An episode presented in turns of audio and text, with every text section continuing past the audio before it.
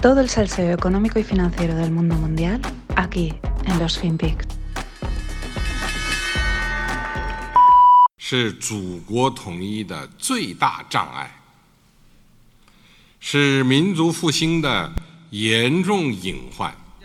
以和平方式实现祖国统一，最符合包括台湾同胞在内的中华民族整体利益。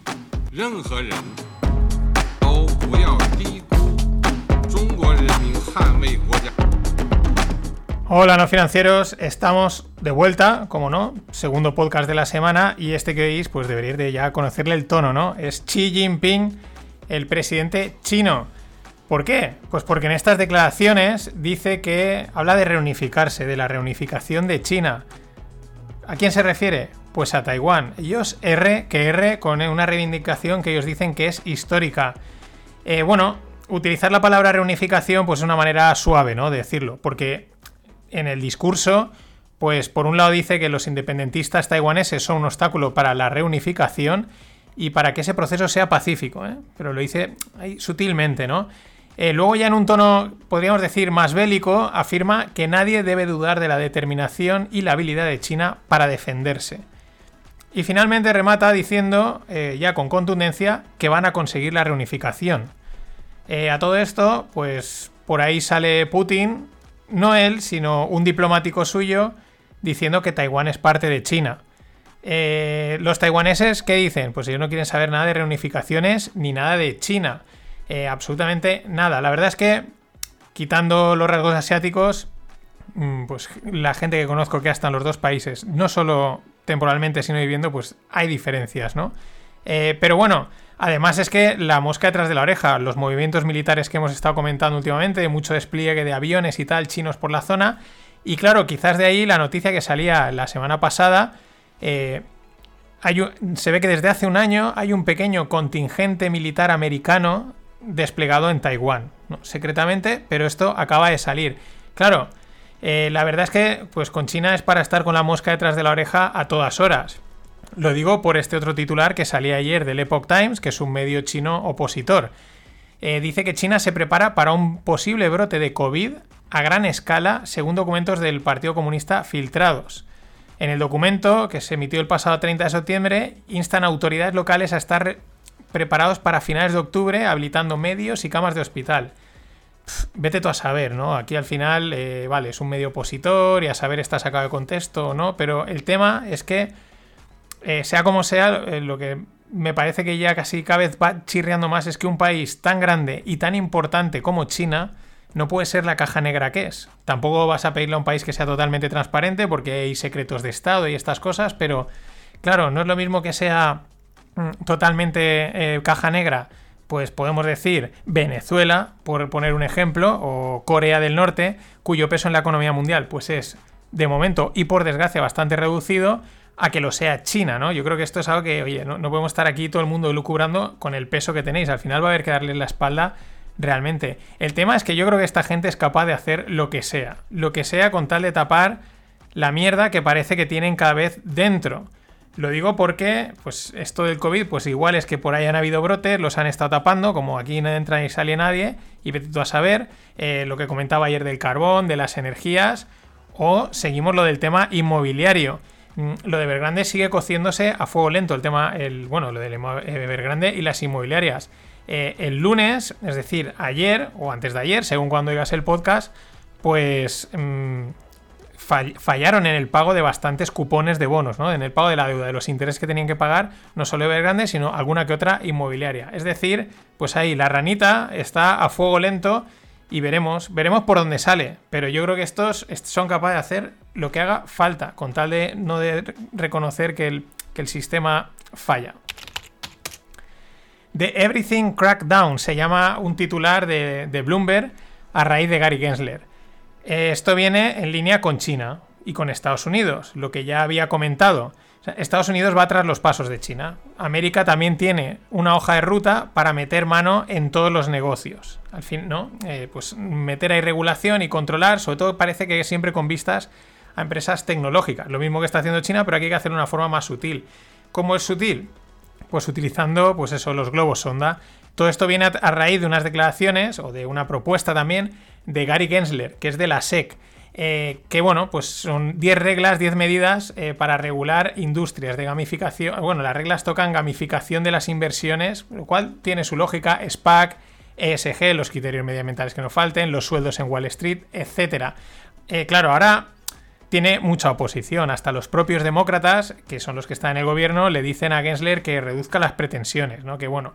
Pero.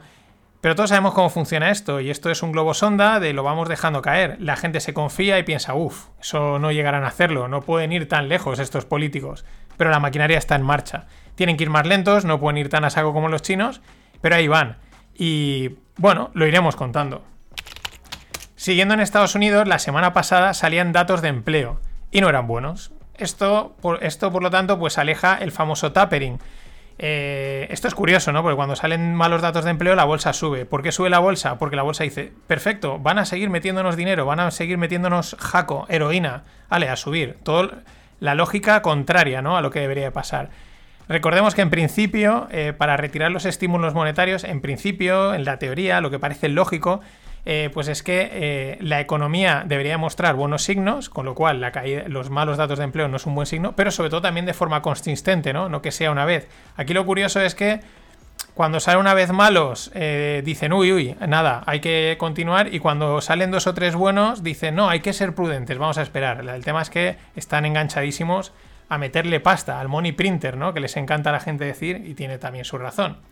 Claro, con todo este panorama de incertidumbre y riesgos en las economías de un lado y otro del Pacífico, Estados Unidos, China, por no hablar también de, Europa, pues normal que los CDS se disparen. Los CDS son los Credit Default Swaps, que son un derivado, pero que es un seguro frente a impago de deudas. Los grandes inversores cuando compran bonos, pues muchas veces compran este tipo de derivado asociado al bono, de tal manera que si hay un evento de crédito, puede ser pues como hemos comentado, no me pagan el cupón, retrasan en el pago del cupón o hay un default del bono, pues ese derivado, el CDS, me compensa. ¿Qué pasa? Que capta muy rápido las tensiones crediticias y en la economía que pueden haber. De hecho, en la anterior crisis se dispararon, empezaron a dispararse pronto y se dispararon una barbaridad. Hubo gente que hizo muchísima pasta, pues claro, apostando. Al final, los especuladores que dicen, vale, yo creo que esto se va a la mierda eh, cuál es el instrumento más barato y, que normalmente, o sea, cuál es el instrumento que más pasta me va a dar. Y normalmente suele ser a veces incluso el más barato, ¿no? Pues pum, fueron a los CDS. De todas maneras, eh, bueno, pues esto igual es lo de siempre, igual es como la inflación, esto que se han disparado ahora los CDS y simplemente pues no hay que preocuparse mucho más porque es transitorio, ¿no? Y bueno, la empresa de moda Tesla, es que, claro, no para de dar titulares por sí, per se, y per más, porque cuando no es la propia empresa, pues es más que sale a hacer una de las suyas y, oye, y también se agradece que, le dé salseo, que es el que nos gusta. Bueno, Tesla anuncia que mueve sus oficinas centrales de California a Texas. ¿Por qué? Pues por la misma razón que muchas otras corporaciones. Menos impuestos, menos regulación y más libertad política que parece ser que en California es un infierno al respecto de estas tres cosas, incluyendo la libertad política. Parece que hay una corriente de, de, buenismo, de lo políticamente correcto. Allí lo que le dicen liberal es lo que aquí es izquierdas, ¿no? Eh, pero oprimente, ¿no? Es lo, que, se, lo que comentan en, podcast, incluso en alguna serie de televisión salió reflejado. Y la gente, ya digo, no solo huye de, la de que estén hinchados a regulación y a impuestos, sino también decir, oye, que si yo soy de republicano, pues déjame ser republicano, si soy demócrata, pues déjame, no te metas en mi vida, ¿no? Pero parece ser que en California esto se está yendo de madre. Claro, eh, los políticos de allí, pues ya hace meses se metieron con Trump, dijeron una, me acuerdo, no sé cómo se llamaba la, la senadora o la política de turno que le decía fuck Elon, porque él ya dijo que igual se iba, tal, y él, claro, pues al final, ¿qué haces? Pues mira, ahí os quedáis, me piro. Siguiendo con Tesla, los primeros Teslas producidos en Berlín podrían salir el mes que viene. Recordad que una, eh, Tesla tiene montada una Gigafactory o está montando, acabando de montar allí en Alemania, en Berlín. La compañía cree que podría entregar unos 5 a 10 mil vehículos a la semana desde la planta alemana. Sin embargo, la escasez de mano de obra cualificada, que es global, ya lo vimos ayer, a Tesla le preocupa. Le preocupa no conseguir contratar gente suficiente para la planta de Berlín. Y por último, no es Tesla, pero como si lo fuese. Hablamos de SpaceX, la empresa del espacio de Elon Musk. Bueno, ha superado la valoración de 100 billions en una oferta secundaria de acciones. Toma ya. Y por último, un fan fact o un hecho financiero gracioso, o bueno, ahora lo cuento. Eh, parece ser que India, según algunos datos publicaban ayer, eh, le quedan cuatro días de consumo de, carbón. Solo tiene eh, inventarios y stock para cuatro días de consumo de carbón y por lo tanto producir energía, ¿no? Y bueno, eso lo publicaba alguien en un tweet y alguien, pues serio también, ¿no? Con tal, decía, oye, tengo un amigo indio, muy amigo mío, que dice que no están nada preocupados, que la gente en, la India está acostumbrada a los blackouts, a los apagones y que van a sobrevivir porque eh, tienen montones y montones de mierda que quemar, ¿no? Refiriéndose a las vacas y a tantos animales que producen tanta mierda. A ver, chicos, esto hay que tomárselo con humor.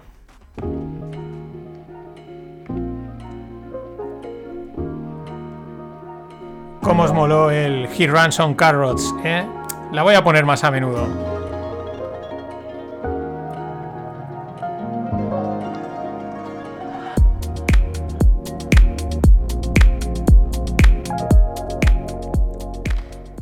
Y en el mundo startup, una reflexión y un personaje, un gran personaje. Ahora os cuento. La semana pasada me llegaba por Twitter las declaraciones de una periodista del sector startup, eh, pues a cuenta de que se estaba celebrando aquí un evento en Madrid muy importante, startups, el South Summit.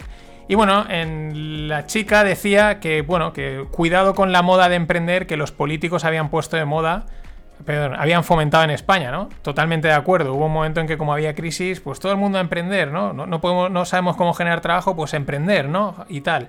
Y sí, quizás un mensaje muy happy, totalmente de acuerdo. A continuación decía que la apología del fracaso que se hace en el sector startup, que oye, pues has fracasado, no pasa nada, tira adelante y tal, pues que estaba mal. Y que, que es que había gente que pierde dinero. Y recomendaba ir con cuidado al emprender. Bien, esta es la mentalidad segurola que premia en España. Eh, la idea de emprender de forma segura, que por cierto, un consejo, no existe. O sea, no existe. No, la emprender de forma segura es el capitalismo de amiguetes, eres amigo del concejal, te da un contrato y ganas pasta. El resto, montes un kiosco o montes un Cabify, hay riesgo. Aquí se viene a arriesgar y, pues bueno, luego ya irás reduciendo los riesgos por el camino como puedas. O sea, no, es que es así. Luego, claro, estos periodistas, para rellenar contenido, se preguntan por qué no hay unicornios. Pues claro, es que resulta que además del impedimento de regulaciones y de los impuestos, pues hace falta lanzarse, con lo que sea, a muerte, sin miedo a morir, financieramente hablando, y con los costes personales que también tiene. Pero es que hay que hacerlo, no hay otra. Por eso, hace años me gustó descubrir en un evento de startups aquí en Valencia a Cristóbal Alonso. Cristóbal Alonso es, el fundador de la aceleradora Startup Wise Guys, que opera en los países bálticos. Y en el evento de hace unos tres años más o menos, era ahí en la Marina de Valencia, eh, delante de todos los asistentes del rollo startup y rompiendo con el discurso mainstream happy emprendedor, pues dijo algo parecido a lo que os acabo de decir, al tema de arriesgar. El tío dijo que esto de emprender es de montar startups y tal, que es riesgo. O sea, que es que esto es riesgo puro y duro. Y que el que no quiera riesgo, que se vaya a trabajar a un banco. Al mismo tiempo que decía eso, estaba señalando a su compañero de panel, que era un banquero, que compartían y estaban hablando de emprender, la financiación. Y tío directamente decía así: dice, el que, el que no quiera riesgo, que se vaya a trabajar con este señor. Eh, vamos, un auténtico crack. O sea, todo el mundo flipando. El tío estaba, claro, pues es un tío de emprendedor puro y duro, ¿no? Eh, luego me acerqué a conocerlo y charlando me dijo, así rápidamente, dice, mira, si los naranjeros, aquí en Valencia, que hay mucha naranja y mucho cultivo, dice, no meten los millones necesarios, el foco se va a ir a Portugal. Y en parte no le ha faltado razón. Quizás lo que puede haber salvado o esté tirando el ecosistema son los tres o cuatro pelotazos importantes, estilo Flyware, Globo, eh, Cabify, etcétera, que están, bueno, pues que están atrayendo mucha pasta. Pero Portugal se ha puesto muy bien. Y como muestra de todo esto, justo eh, os, dejo una entrevista hace unos días en la que entrevistan a Cristóbal Alonso y dice, pues eso, que ellos en Startup Wise Guys eh, tienen una tolerancia total al error, o sea, aceptan el error, porque es la única manera de aprender y de crecer. Ojo, no creáis que es lo habitual, que hay mucha aceleradora e incubadora muy conocida en España que hacen lo contrario. Cero error, cero error. I personally think that Bitcoin is worthless. But I don't want to be to it. I don't care. It makes no difference to me. Our clients are adults. They disagree. That's what makes markets. So if they want to have access to buy or sell Bitcoin, you know, we, it's hard. We can't custody it. but we can give them legitimate, as clean as possible access. Este que oís es Jamie Dimon, CEO de JPM, de JPM Morgan. Eh, JP Morgan, perdón. JPM Morgan sería redundante. Que bueno, como veis, ha vuelto a hablar de Bitcoin y ha dicho worthless por ahí. Y claro, como no ha dicho lo que la turba Bitcoiner quiere oír, pues ya mal. Antes de entrar en lo que ha dicho, que hay algunos detalles que se han escapado y ahora os comento. Eh, esto es curioso porque la turba eh, pues, cree y quiere pues que Bitcoin acabe con los bancos y las finanzas tradicionales, es la alternativa, tal, es el ideal bonito, el ideal clásico, el arquetipo de el joven acaba con el viejo, ¿no? etcétera. sin embargo, pues al mismo tiempo que quieren acabar con él, les molesta mucho cuando los viejos, los de Wall Street, que son a los que se quieren cargar, pues no respaldan a Bitcoin. Y al mismo tiempo no paran de pedir en Internet que los bancos centrales, los bancos, las instituciones, los bancos tradicionales entren en Bitcoin como sea, o sea, vía ETF, aceptando pagos, no sé, en los fondos, que, hagan algo con Bitcoin, ¿no? Vamos, la liada mental que llevan es acojonante y el fanatismo bitcoinero, pues ahí les tiene. Mm, para mí la mayoría sigue en el 2017. Pero bueno, vayamos a lo que ha dicho Bit, eh, no Bitcoin, lo que ha dicho Diamond. Dice, Ahí dice, nuestros clientes son adultos, no están de acuerdo, porque él ha dicho en un primer momento, para mí, él dice, para mí Bitcoin no tiene valor. Entonces dice, a él es cuando dice, nuestros clientes son adultos, no están de acuerdo, esto es lo que hacen los mercados, o sea, oír diferentes opiniones, está en desacuerdo, o sea, ausente muchas veces, ausente siempre en el mundo Bitcoin, eh, y sí que quieren tener acceso a comprar o vender Bitcoin, dice. Y él dice, nosotros no podemos custodiarlo, pero podemos darles un acceso legítimo y lo más limpio posible. Dice, mi consejo personal a la gente es que se mantenga alejada de esto. Dice, eso no significa que los clientes no lo quieran. Dice, y él pone, hace la analogía, dice, yo no fumo marihuana, pero si la legalizan a nivel nacional, pues yo voy a tener a toda la gente de mi banco eh, vendiéndola como, vamos, sacando pasta como un, como, vamos, como churros. Claro, ahí está la historia. Eh, claro, sobre estos dos puntos, ahora se habla del tercero, que no, no lo he metido en el audio, pues claro, lo que dice, eh, lo dice claro y claro, es normal que a los idealistas de los mundos yuppies, del mundo cripto, pues les duele oírlo. Eh, claro, los bancos van a hacer dinero, con lo que sea. O sea, ¿cómo hacen dinero? Mediante comisiones. ¿Cómo? Con el menor riesgo posible. Y si no pueden, incluso eliminándolo totalmente el riesgo. Y claro, eh, pues esto duele, que el activo ideal pues te lo estén utilizando esta gente para ganar pasta, porque este hace poco salía, ah, JP Morgan va a ofrecer Bitcoin a sus clientes y tal, ¿no? Pero bueno, lo que os decía, todo el mundo ha pasado por alto dos detalles de la primera frase. La primera dice, darles un acceso legítimo y lo más limpio posible. Ojo, ¿qué está diciendo aquí Jamie? ¿Que hay bitcoins sucios e ilegítimos? No puede ser, se tiene que haber equivocado. No, no sabe lo que habla. Pero ese no es el detalle que a mí más me llama la atención, que también el que me llama la atención es cuando dice no podemos custodiarlo. We can't custody. Y ahí es cuando digo, ¿cómo? Digo, o sea, es decir, un banco como JP Morgan, un activo como Bitcoin que ha llegado tan lejos, está en plena adopción, mm, etcétera, trillions, to the moon, etcétera, eh, lo están gastando en países como El Salvador, Nigeria, o sea, vamos, que es, es espectacular lo que está haciendo ahora mismo, y JP Morgan no puede custodiarlo o mejor dicho, no quiere custodiarlo. A ver, los bancos en estas cosas ganan comisiones de operativa y comisiones de custodia. Las de operativa es por comprar y vender, lo que ha dicho. Y las últimas, las de custodia, pues son como las actuales y las que están muy de moda, las suscripciones. Ellos te guardan los activos, que es una de las funciones tradicionales de los bancos, y por tenerlo guardado te cobran algo. Y a lo tonto pasan 10 años y te han estado 10 años cobrando y han hecho bastante pasta. La pregunta es, ¿por qué JP Morgan renuncia a ese juego, a ese jugoso, perdón, a ese jugoso negocio. ¿Por qué? Porque, ese, porque dice no podemos custodiarlo. Eso es lo que a mí me llama la atención, esa es la pregunta. Eh, bueno, probablemente porque saben que es tan volátil y que está tan, tan manipulado que ni ellos pueden netear ese riesgo. Ellos, lo mismo que hacen con cualquier otro, otro activo que les piden los clientes, que le compran el, el activo, como lo tienen ellos en sus cuentas, en su custodia, pues netean el riesgo, compran una parte contraria y así si ese activo sube o baja les da igual, porque ellos están neteados y el cliente ya ganará. Los bancos no ganan con la direccionalidad. Pero claro, la turba se ciega y ya, ya no ve el bosque. Luego, en otra parte que también haya, ha, sacado bastante, pues eso, bastantes titulares, es que dice que dice, voy a lanzar una pregunta más, ¿no? Por así más o menos dice, eh, ¿cómo saben que esto terminará en 21 millones? ¿Acaso leéis todos los algoritmos? Dice, no sé, dice, yo soy escéptico con estas cosas. Claro, eh, la pregunta que se hace Jamie es una pregunta que en realidad se ha hecho mucha gente, pero la dicen en voz baja, ¿no? Para que no se enfade la turba. A ver, sí, todo el mundo sabe que hay 21 millones hoy, pero el tema y lo que hay gente que se pregunta es si en un futuro ese límite no se modificará. Que sí, que es difícil, que no se puede, que la comunidad no lo hará, etc. Pero claro, como esto se hará de pasar, sucederá en 2140, a saber quién está ahí para comprobarlo.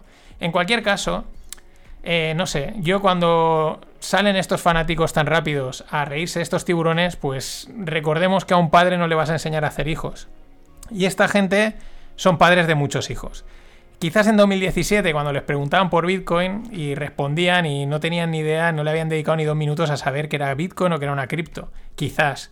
Pero en 2021, con toda la movida, con la supuesta amenaza que supone el mundo cripto para el sistema financiero, me parece muy ingenuo pensar que los Diamond de turno o los Buffett de turno eh, pero por ejemplo, concretamente Diamond, no han cogido todos sus recursos posibles y los han puesto a investigar y analizar qué es Bitcoin, qué son las criptos, si pueden hacer dinero, qué riesgo tiene. O sea, es absurdo pensar que no saben de qué hablan esta gente. A mí cada vez que oigo a este y a otros, como por ejemplo Mike Green, que son profesionales de los mercados, no el que trabaja en mercados vendiendo, sino lleva muchos años, saben muy bien lo que se cuece, entienden perfectamente toda la movida a nivel política, eh, financiera, de mercados, etcétera. O sea, gente que sabe mucho. Y las varias veces que les he oído hablar de, estos temas, me dejan la sensación que saben más de lo que, dije, de lo que dicen, de lo que dejan entrever que saben lo que se cuece por detrás. Yo también me lo callaría, es una ventaja que para qué vas a dejar, mejor que crean. Para finalizar, hablando de instituciones financieras, MoneyGram es una de las grandes empresas para enviar dinero a cualquier parte del mundo. Bueno, pues se plantea, está valorando utilizar Stellar, que es una cripto, o el USDC, el dólar de Coinbase, eh, para enviar pagos en todo el mundo. Y es que al final, sea la blockchain que sea, con la cripto que sea, esto va de transacciones. Y ahí va a ganar el combo de velocidad, seguridad y coste. Y la privacidad, ya os digo que el pueblo está dispuesto a sacrificarla por las otras. De hecho, ya lo hacemos día a día y no nos damos cuenta. Hasta mañana.